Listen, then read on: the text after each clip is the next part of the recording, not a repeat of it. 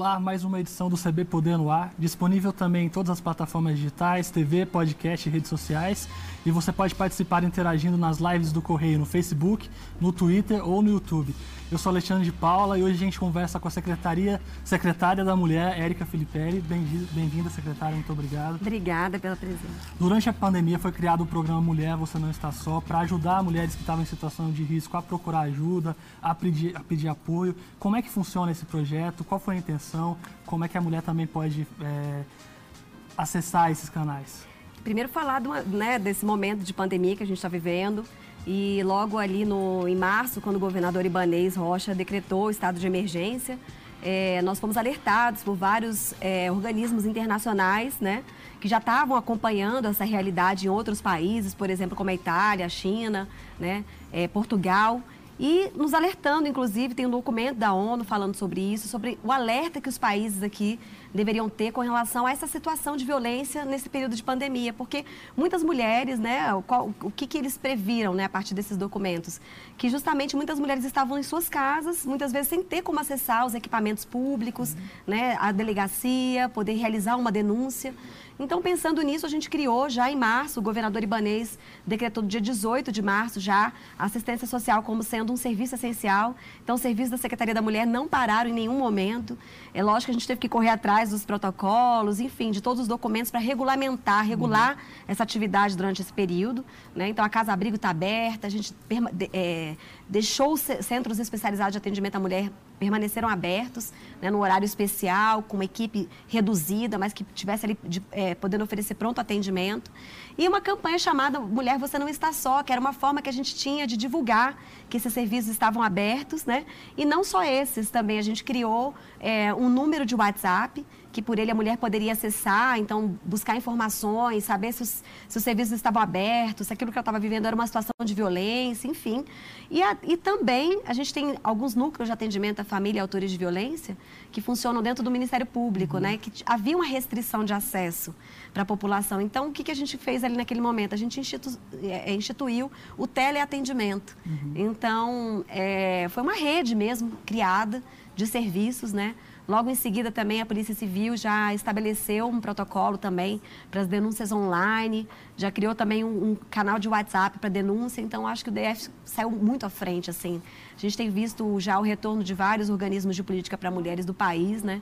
Já interessados em saber o que foi que nós fizemos aqui para ter esse resultado que a gente está tendo. Secretária, esse é um problema, a violência doméstica, que ocorre, pelo próprio nome diz, dentro de casa, por alguém que às vezes a, mulher confia, alguém que faz parte, existe uma relação às vezes de, de cumplicidade, de amor dela pela, por parte dessa pessoa. Como fazer com que ela se sinta segura para denunciar, que ela entenda que é preciso denunciar, que ela precisa entender que, que a situação é grave e que ela não deve aceitar aquilo, sem que depois ela, ela possa sofrer, sofrer represália por parte de, do agressor? Olha, esse é o maior desafio que nós temos hoje, tanto que recentemente a Secretaria de Segurança Pública divulgou dados, né, um estudo muito completo da Câmara Técnica é, de Homicídios e Feminicídios. E no caso, é, se, se, constatou que dos 109 casos, desde a da, da, da criação da Lei Maria da Penha, né, desde o momento que a lei foi institucionalizada, criada, é, o que, que, se identificou? Que mais de 79% dos casos das mulheres que foram vítimas de feminicídio não denunciaram. Essa realidade acontece também em outros locais do, do país e esse é o nosso maior desafio. É justamente, é, não só que a mulher procure ajuda, porque a partir do momento que ela busca o poder público, o que ela está vivendo, aquela situação de violência, não é mais uma, uma, uma, uma situação é, de foro íntimo dela, mas aí você já aciona o poder público para agir. E aí, a partir daí, né, existem as ferramentas, os programas, as ações, a própria denúncia, investigação, que visam também as medidas protetivas, proteger a vida dessa mulher. Né? Então, esse é o nosso maior desafio e nosso medo, né, o temor que a gente tinha né, do governo era justamente que houvesse uma subnotificação nesse momento. Né?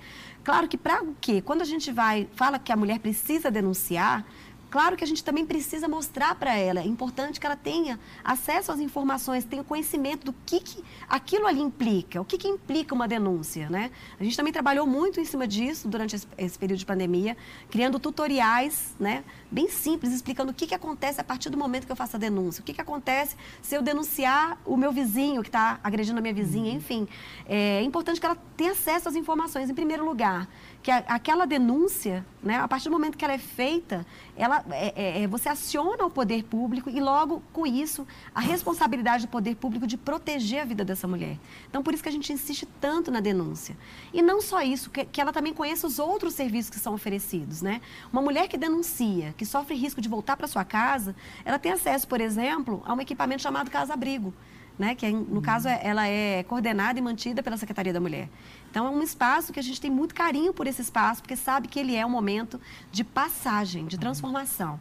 Né? A mulher muitas vezes vai para ali no estado de extrema vulnerabilidade e ela precisa ter acesso a outros equipamentos. Ela só é desligada desse serviço quando ela entende que ela está pronta para seguir em frente e quando ela tem condições né, para é, reconstruir a sua história. Então, aí, a partir disso, você tem aluguel social, você tem auxílios do governo que são oferecidos, né? É, de uma forma muito integrada.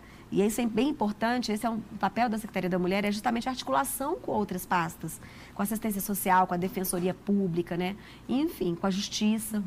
Infelizmente, ano passado, um dos nossos principais assuntos foi o feminicídio, era algo que estava sendo discutido o tempo inteiro pelo grande número de casos.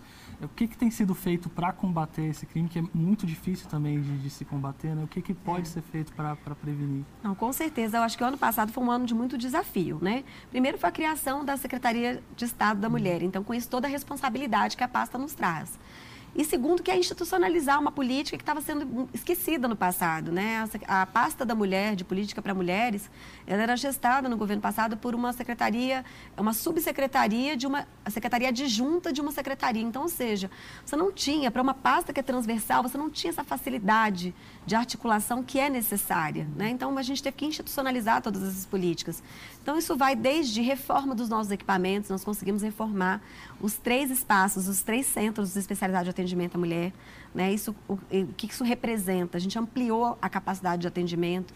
Eles estavam assim com os espaços muito deteriorados, salas comprometidas. Então, a gente, teve, a gente fez esse, essa ação logo no começo. A gente criou outros equipamentos, como, por exemplo, o, o Espaço Empreende Mais Mulher, que é um espaço voltado justamente para que a mulher busque ali capacitação, qualificação, cursos, né?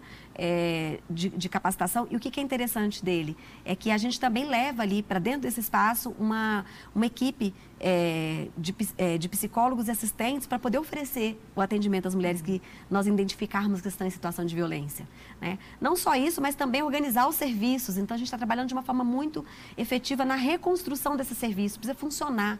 Né? Agora, em breve, quinta-feira, quinta ou sexta, a gente já está lançando um serviço novo, uhum. que é a Agenda Web. O que, que é isso? Então, dentro do aplicativo do EGOV, a mulher vai poder acessar o nosso, a, a nossa a agenda dos nossos uhum. equipamentos e poder agendar de forma rápida, fácil, fácil, né? Os horários para ser atendido. Isso é muito bom, ainda mais num tempo de pandemia, que às vezes elas ficam inseguras de sair de casa sem saber se vão conseguir né, encontrar um atendimento ao sair de casa. Então, é, não só isso, também programas importantes. Então, nós identificarmos que, identificamos que diante de um número de mais de 70% de mulheres né, vítimas de feminicídio que não buscavam ajuda, então nós criamos programas, por exemplo, como a Jornada Zero. Então, a gente levou a comunidade para dentro desses equipamentos para entender como que funciona, para poder nos ajudar na multiplicação dessas informações. Né? Esse, esse programa foi até criado com, em parceria com o Fundo de Populações uhum. da ONU. E pensando também na política macro, né? a gente pensar em ir para as escolas. Então, criamos o Amor Sem Violência é, e temos trabalhado justamente é, nessa, no fortalecimento dessas políticas, né? para que o governo passe, mas essas políticas continuem né, é, firmes, estruturadas, né? que com certeza, a gente pensar na violência contra a mulher, a gente não está falando só de, da questão da, da, da da, da, da punição ali, uhum. Né? Muito pelo contrário, ou até do caso da, da, da, proteção da mulher, mas a gente tem que ir lá atrás, a gente tem que ir na prevenção. Para você conseguir resolver Exatamente. o problema de fato, ou pelo menos diminuir Então, evitar, por exemplo, a informação, ela é uma estratégia muito importante, né? uhum. né? Então, nós investimos muito durante o ano todo numa ação que até eu estava falando, né? Que é do nosso ônibus Lilás, que é a unidade móvel. Então, por que não usar essas unidades para irem para as festas, para os shows, para os eventos culturais e conversar com as mulheres, falar sobre os nossos serviços, falar sobre a violência? Então, a gente precisa evitar e para isso que é tão importante ter uma política, uma secretaria estruturada, uma política estruturada, que é justamente evitar que chegue até o nível que a gente tem visto, em que as mulheres estão vivendo uma situação de extrema vulnerabilidade, violência, né, ou são vítimas de feminicídio, né? Infelizmente, o poder público não tem conhecimento, não pode agir. Ao mesmo tempo que a gente vê a discussão sobre o machismo aparecendo com, com mais destaque, esse assunto sendo tratado, questões como essa, a gente também vê a violência contra a mulher ainda muito forte, é, questões, problemas como é, nas relações trabalhistas, abusos, assédios, tudo isso continua também muito presente. A gente melhorou em algum sentido nos últimos tempos? O que, que é, quanto a gente ainda precisa é. para seguir? Eu acho que o maior desafio que a gente tem hoje, eu volto a dizer, que é a subnotificação, né? É, a partir do momento que a gente tem números tão altos de mulheres que não buscaram a, apoio, então a gente, nos a gente sempre se pergunta, né? Quantas mulheres estão vivendo uma situação como essa sem chegar até o poder público? Então, a gente tem, tem que criar ferramentas para isso. É claro que hoje você tem uma lei, Maria da Penha, esse mês agora de agosto, a gente comemorou 14 anos da lei, né? A gente até realizou uma discussão no âmbito da secretaria, trazendo organismos internacionais, enfim, é, personalidades que têm uma luta né, é reconhecida é, nessa, diante, na frente dessa causa, justamente para que a gente avalie o que é a Lei Maria da Penha e o quanto que a gente avançou e quais são os nossos desafios. Né? Claro que nós ainda precisamos avançar muito diante de números como esse, de subnotificação, né? e ainda de ver no nosso país e no mundo também é, relações de desigualdade tão claras. Né? Por exemplo, quando a gente vai é, identificar quanto mais tempo a mulher gasta com atividades domésticas durante a semana do que o homem. Né? A gente a está fazendo agora, inclusive, com a Codeplan, um estudo estudo sobre isso. Qual que é o impacto do uso do tempo uhum. na vida profissional das mulheres? Será que não impacta uma mulher que trabalha em média de seis a oito horas a mais em atividades dentro de casa, né? Relacionadas a cuidado, cuidado com a casa, cuidado com as pessoas. Será que isso não impacta o crescimento dela? E com certeza o crescimento dela também impacta o desenvolvimento do DF, né? Uhum. Então é todo, todo esse tipo de discussão que a gente tem feito. É, com relação ao assédio, eu acredito que a informação ela é a maior ferramenta que nós temos hoje. Então, é você buscar, e claro, não só informação, não adianta ela ter acesso à informação, saber como agir se ela, não, se ela vai buscar apoio do governo, dos órgãos governamentais ou institucionais e não conseguir ter respaldo e, proteção né, é, adequadas. Para isso, a gente está trabalhando no âmbito do governo do Distrito Federal com um programa voltado para assédio moral e sexual é, com várias parcerias. Em breve a gente quer lançar esse programa. É, acredito que vai ser o primeiro estado da federação a ter um programa institucionalizado voltado para isso, né? Que é justamente o quê? Voltado para a, é, a conscientização dos servidores, mas também, né? Uma, a, a, a construção de uma rede de proteção dentro do governo, no âmbito do governo, para conseguir identificar os casos que verdadeiramente são casos de assédio, porque muitos não são, e, a partir do momento que identificar no caso de assédio, poder agir. Né? Punir aquilo que precisa ser punido. Né? E, com certeza, a gente vai criando nisso também uma cultura de paz. Né? Uhum.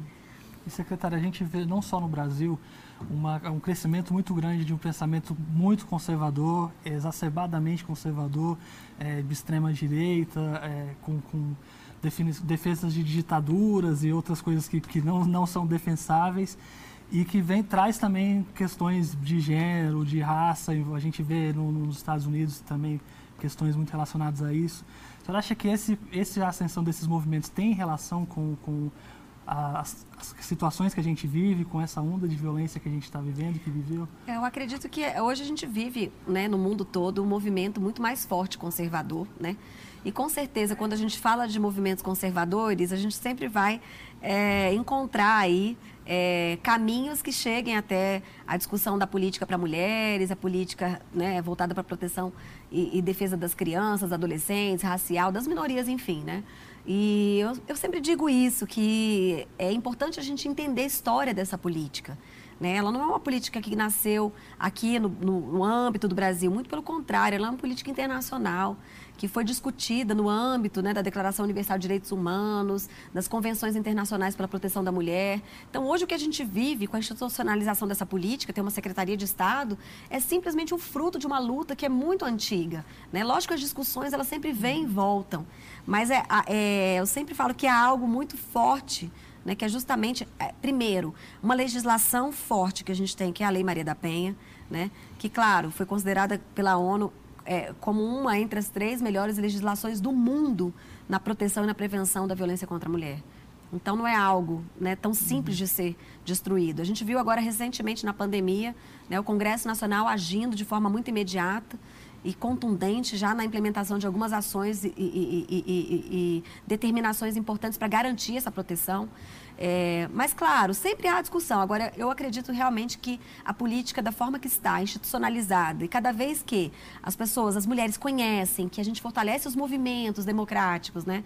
que a gente traz para perto esses organismos de políticas é, para mulheres, os organismos não governamentais, os movimentos feministas, femininos, com certeza a gente consegue trazer para o âmbito né, de discussão, assim, uma discussão avançada e não que seja que retroaja direitos. Acho que, é, é, acho que a gente tem algo muito claro hoje. É justamente a, a, o comprometimento e não permitir que esses direitos se, é, é, retroajam para não beneficiar né, no caso as mulheres. Você citou diversos órgãos que atuam também.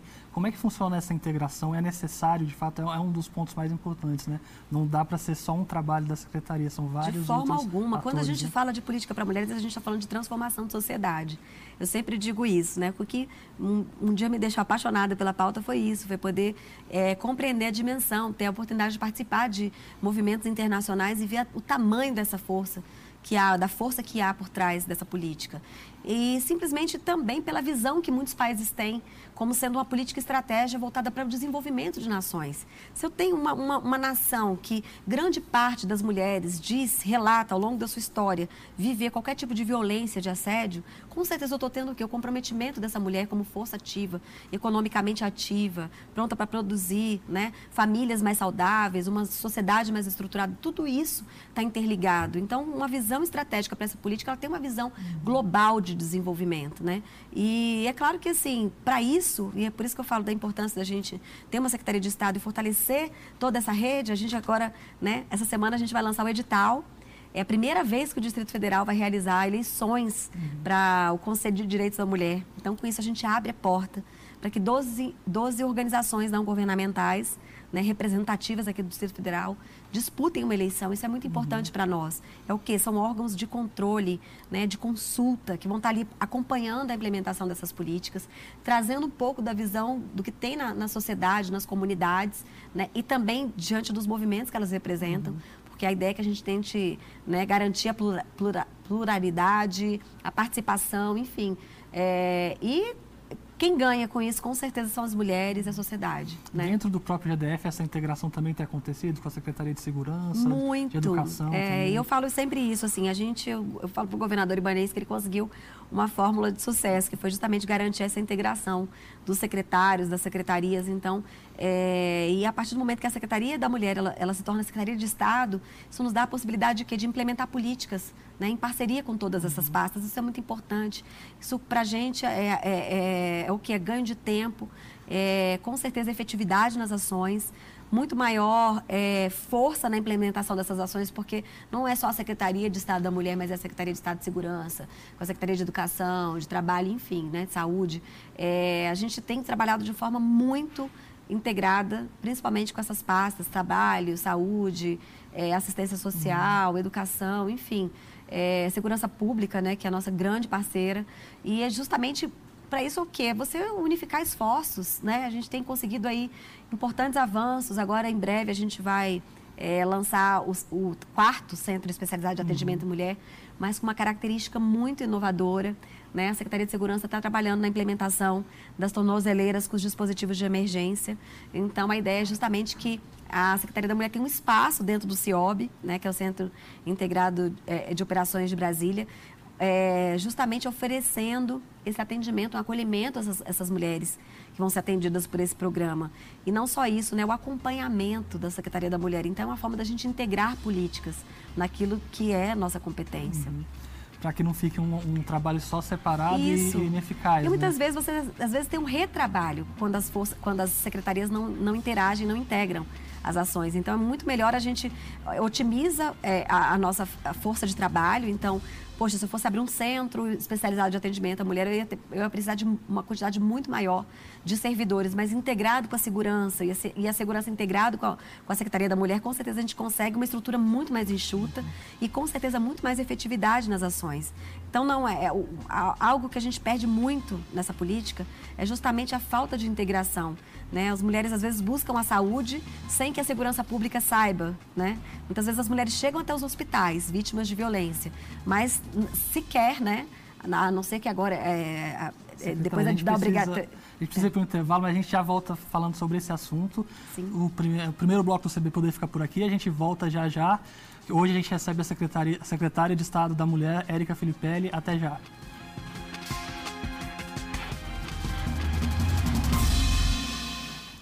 E a gente volta agora com o segundo bloco do CB Poder, que hoje recebe a secretária da Mulher, Érica Filipelli. Secretária, a gente estava falando da atuação da saúde também, quando a mulher chega nos hospitais e se identifica alguma coisa. Como é que funciona esse processo? É, assim, a, a gente está falando sobre a questão da importância da integração uhum. dessas políticas, né? Porque muitas vezes a, a porta de entrada da mulher que tá, foi vítima de violência é muitas vezes na saúde.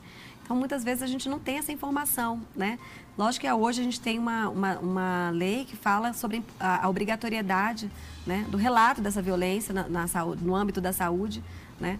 É, por, por, ser uma ação incondicionada, mas é, acho que a gente tem que trabalhar cada vez mais para integrar essas, essas, todas essas ações, as políticas, né? Para que também, porque a partir do momento que a gente vê muitas pastas implementando a mesma política, também confunde a população, uhum, né? A mulher uhum. às vezes não sabe onde buscar ajuda. Uhum. Então por isso que a gente tem buscado essa integração. Secretária, esse momento de pandemia trouxe também uma crise econômica, muito desemprego, dificuldade para para se manter em trabalho e, e, também muita gente tentando fazer alguma coisa diferente, buscando alternativas. Como é que a secretaria tem ajudado as mulheres a empreender, a buscar outras alternativas? É, eu acho que esse é o maior desafio que a gente tem hoje, né, Alexandre? Assim, porque é, também foi é, alertado pelo, por esses documentos internacionais sobre a importância de nós é, termos, um, um, termos um olhar atento para as mulheres que estão muitas vezes é, na área de serviço, né? A gente vê os comércios fechados. Aqui no Brasil a gente tem uma realidade também um pouco dura, que são as mulheres, né, na grande maioria no mercado informal, né? uhum. né? São a maioria do mercado informal. Então foi uma preocupação também que nós tivemos. O governador Ibanez colocou isso como sendo uma prioridade para ele, né? Então, assim, de ações já, já de imediato que pudessem garantir a empregabilidade, a capacitação dessas mulheres nesse tempo. E para isso a gente criou um programa chamado Oportunidade Mulher. A gente já tem alguns parceiros, como a Rede Mulher Empreendedora, a Avon, o Instituto Avon, a FEComércio, o BRB. Uhum. Então, ali naquele momento, a equipe se reuniu e pensou, por que não oferecer, né, atender a recomendação da ONU de oferecer né, a capacitação é, por meio de novas tecnologias em tempo de pandemia, compreendendo que as mulheres estavam em casa, e era importante que assim elas, estejam né, se protegendo desse vírus. Mas por que não criar nesse momento um, um espaço de oportunidade? E foi muito bonita essa construção. A gente criou esse programa piloto. Hoje a gente já está chegando é, com mais de 3 mil inscritas. Né? É lógico que as mulheres que se inscrevem, elas podem participar de todas as oficinas. Hoje a gente já está com mais de 85 oficinas oferecidas. E para nós, assim, tem sido um, um, algo, assim, extraordinário. Por quê? Porque a gente tem visto realmente, nesse tempo, mulheres buscando uma forma de se capacitar, de se qualificar. A, a qualidade dos cursos é altíssima. Então, assim, nós, nós conseguimos trazer para perto também, além de, desses professores, desses consultores, também as empreendedoras da cidade, por meio da FEComércio. Então, tem a Câmara Técnica das, das Mulheres, né? É, empreendedoras da FEComércio, então elas são nossa, nossas parceiras e tem oferecido não só né, uma, uma, oficina, um curso, uma dica, mas mais do que isso também ensinamento sobre o conhecimento, a experiência delas, que com certeza isso tem assim uma, uma importância imensa nesse momento. Secretária, voltando um pouco no tema da integração e da violência também, queria saber um pouco como é que está a relação com o Legislativo. Né? A Câmara Legislativa criou no ano passado uma CPI para investigar as causas do feminicídio, propor soluções. A CPI proposta pelo deputado Fábio Félix e pela deputada Alete Sampaio, agora presidida pelo Cláudio Abrantes. Como é que está essa relação também com o Legislativo? Como é que vocês têm acompanhado o trabalho da CPI também? Olha, eu sempre falo que para essa nossa luta a gente precisa de todas as forças, né? Legislativo, Judiciário, o próprio Executivo integrado, a, a, a sociedade civil né, organizada do nosso lado, é importante é, para a gente avançar. Eu tenho visto assim um esforço da Câmara Legislativa, que eu acho mais interessante, é porque foi essa foi a pauta que eu comecei minha uhum. caminhada, né, trabalhando à frente dos, dos, núcleos partidários, enfim. Eu sei a importância que tem uma casa legislativa na implementação das leis, na fiscalização. Eu acho isso muito bonito aqui, que aqui no DF a gente tem não só deputadas mulheres, né, integradas, uhum. engajadas, mas a gente tem deputados também, né.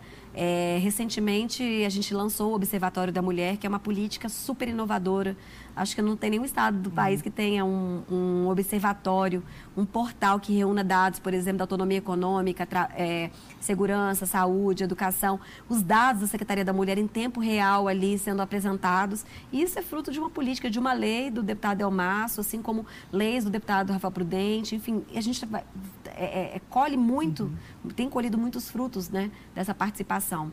É, agora já está sendo discutida, vai começar a ser discutida na Câmara, a política distrital de proteção e, é, e promoção das mulheres uhum. do DF. Então, lógico que isso é muito importante. Eu participei da CPI, é, compartilhei naquele momento o meu pensamento com relação àquela comissão, que é justamente que é, lançar luz sobre as políticas que estavam sendo implementadas e, claro, com isso também, é, de uma forma inteligente, clara, trazer também quais são os avanços e também aquilo que a gente precisa uhum. É, caminhar, né? Em que sentido que a gente precisa avançar.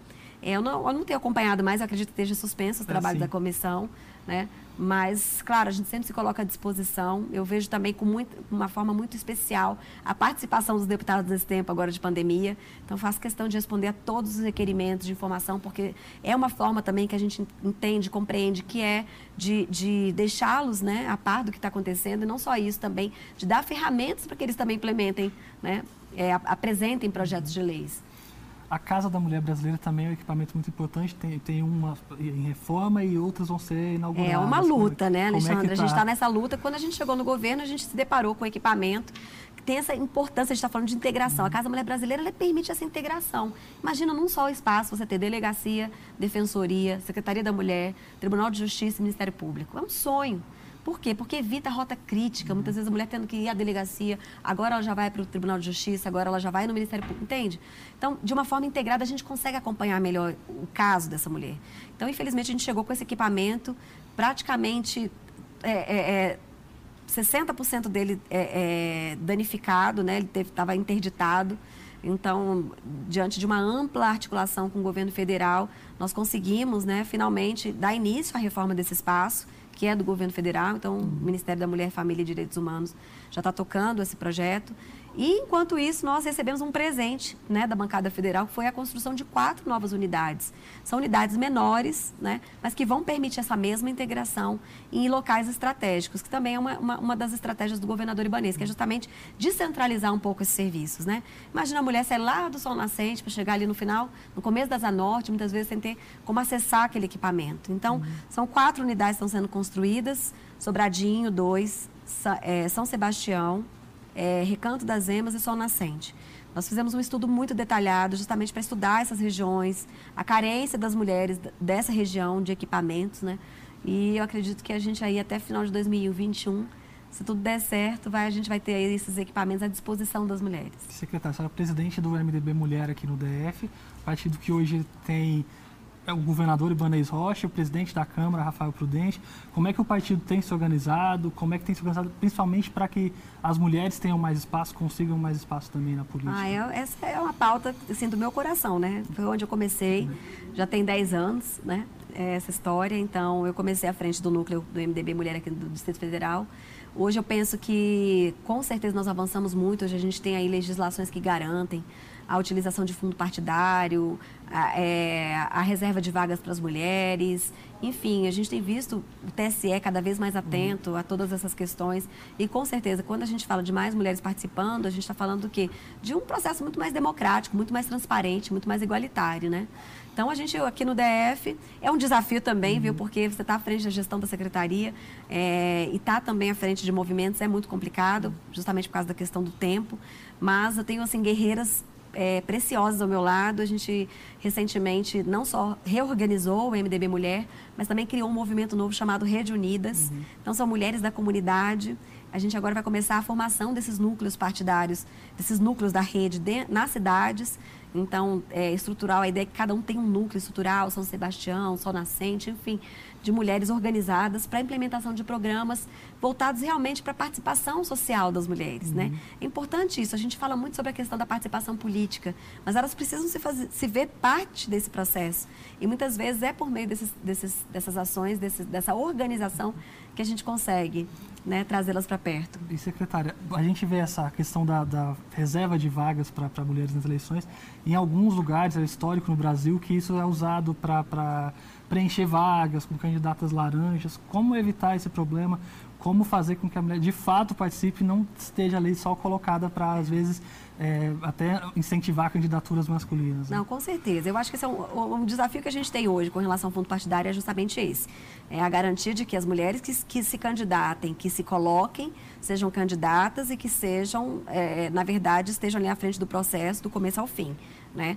É, eu acompanho de perto essa, essa pauta porque fui tesoureira também nacional do MDB Mulher e, na verdade, eu digo que cada uma dessas, dessas conquistas, dessas garantias foram suadas, né? foram brigadas, é, reuniram esforços de várias bancadas, de vários partidos, né? que naquele momento não, não ligavam muito para a cor, uhum. né? nem para ideologia, mas a gente tinha ali uma forma de se unir que era justamente pelas mulheres. Eu acredito que cada vez mais a população conhecendo, eu acho que essa, essa é a maior estratégia. O eleitor precisa conhecer, precisa saber, ele é o maior fiscal, é ele quem vota, uhum. né?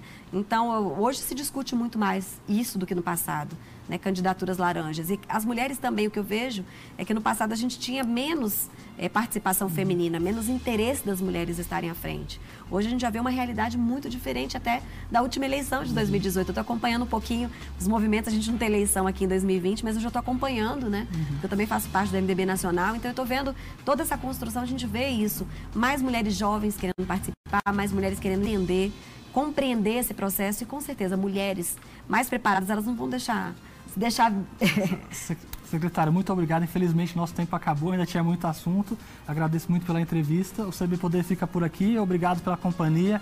Até a próxima e tchau.